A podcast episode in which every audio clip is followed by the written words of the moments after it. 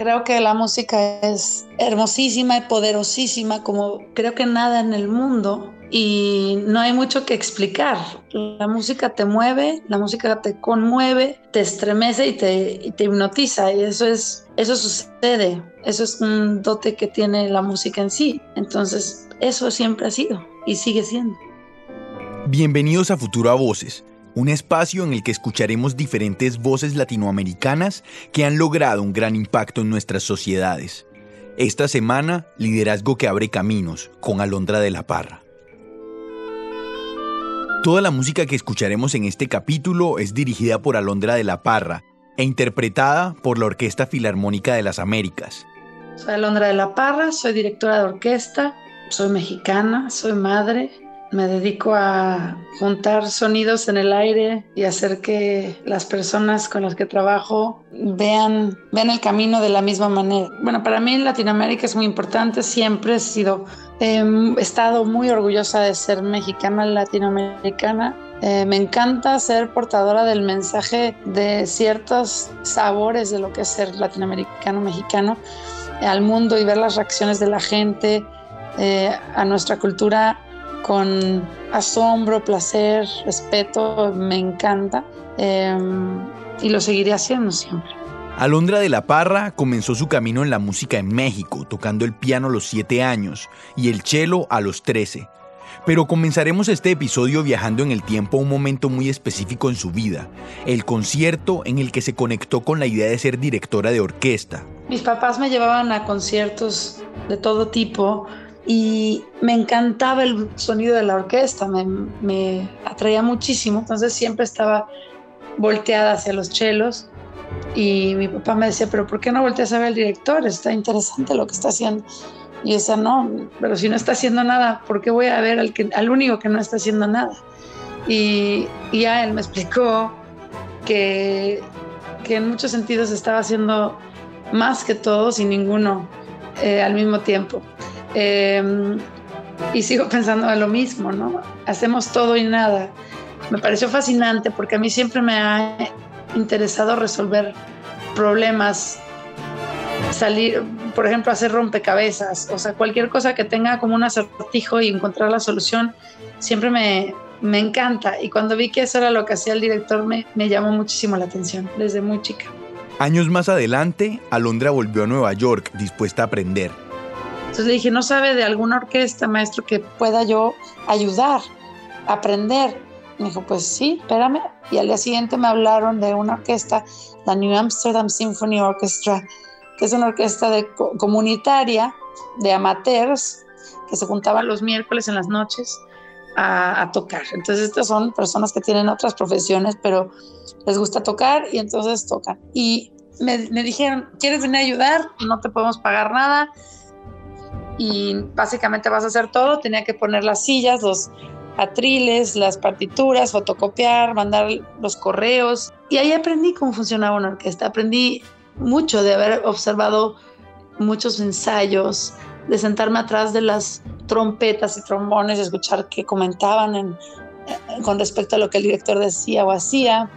Em, aprendí muchísimo. Y ahí lo que hice fue que siempre llegaba con la partitura aprendida como si fuese yo a dirigir el ensayo. Pero claro que yo no dirigía ningún ensayo, yo nada más tenía que poner las sillas y tenía el privilegio de sentarme ahí.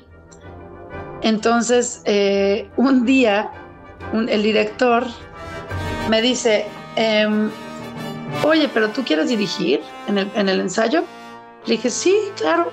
Bueno, al final de este ensayo puedes dirigir cinco minutos los últimos cinco minutos te dejo dirigir. Lo bueno es que yo ya venía preparada porque siempre me preparé como si fuese a dirigir con el ensayo.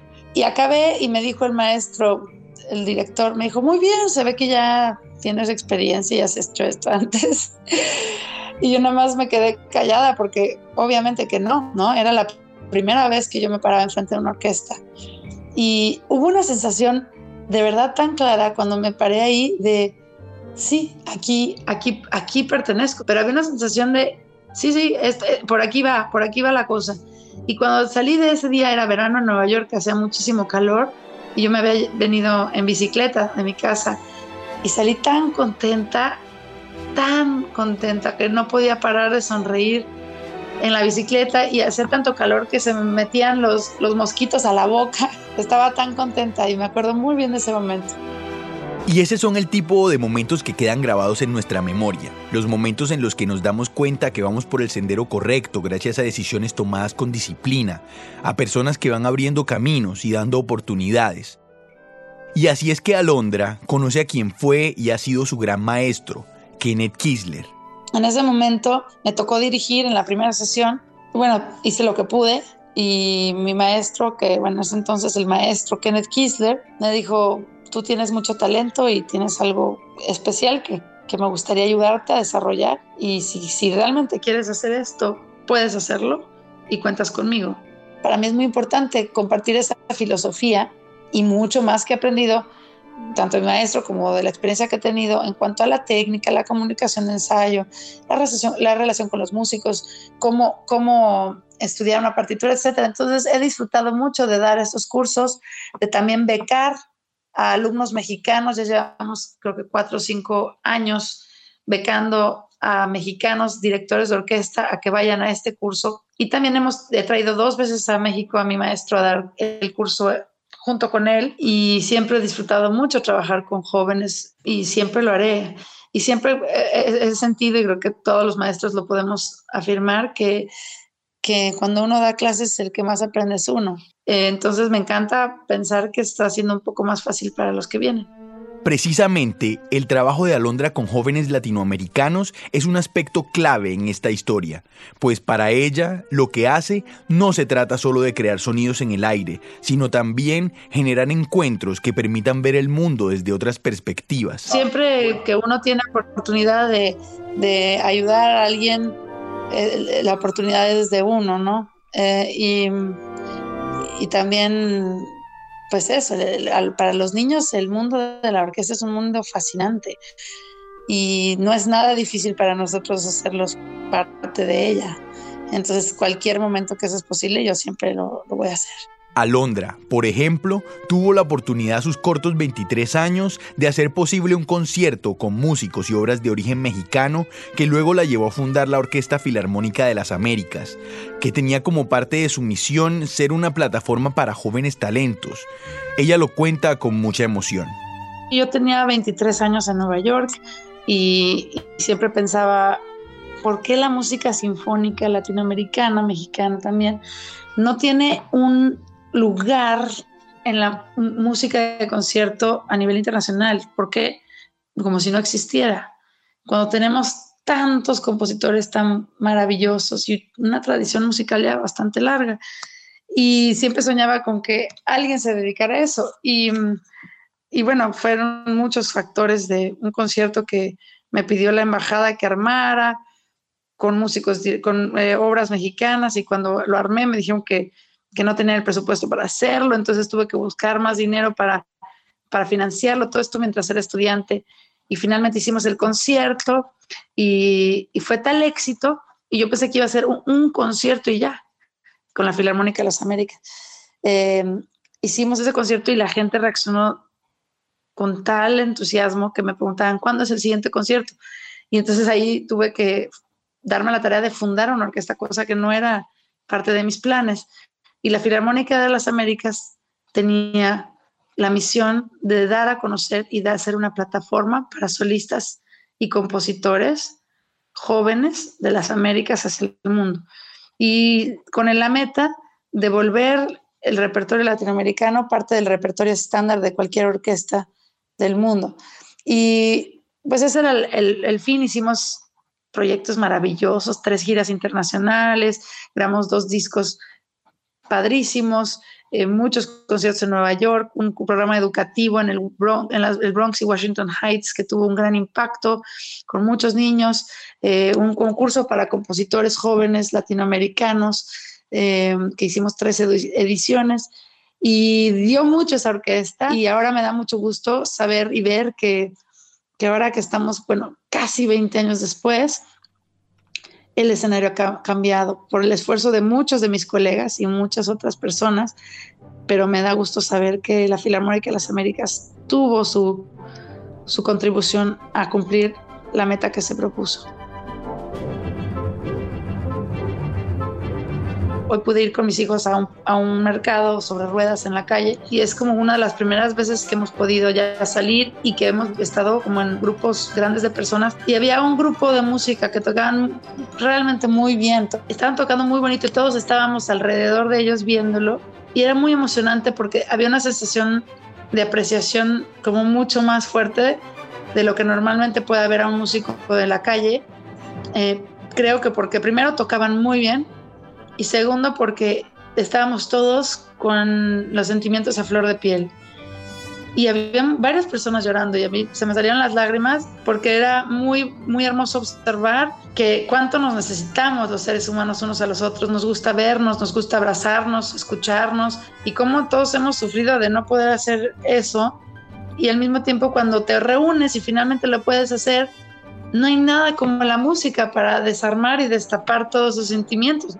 La música no te pide permiso, te, te agarra, te sacude y lo que sea que traigas dentro lo exprime en, en lágrimas, en, en, la piel chinita y, y, yo me estremecí muchísimo por este momento porque me di cuenta que qué bonito poder estar fuera, salir, ver gente, pero qué fuerte que es la música lo que, lo que nos desarma totalmente. El futuro personalmente siempre he tenido como una meta muy clara. Entonces, para mí siempre mi meta ha sido ser un, eh, siempre estar en crecimiento y ser una fuente de inspiración positiva para el mundo a través de la música. Y dentro de esa misma visión o meta se, se incluyen poder dirigir a la mejor orquesta del mundo, en el mejor teatro, en el mejor todo, ¿no? ¿Qué, ¿Cómo va a ser? ¿En qué colores, sabores se va a manifestar? ¿En qué proyectos? ¿En qué orquestas? ¿En qué países? No está eso tanto en mí, ni lo sé. Y esa es la maravilla del futuro, que no lo conocemos. Cerremos con una pregunta un poco más personal. Si tus hijos estuvieran escuchando esto, ¿qué mensaje les darías para que puedan llegar a ser lo que desean ser en un futuro cercano? Les diría que no pierdan su asombro y su sí, su asombro y su simpleza al observar las cosas hermosas de la vida, que, que se mantengan cerca de, de quienes son, de sí mismos, y que eso, encuentren quiénes son y sean fieles a, a esa voz.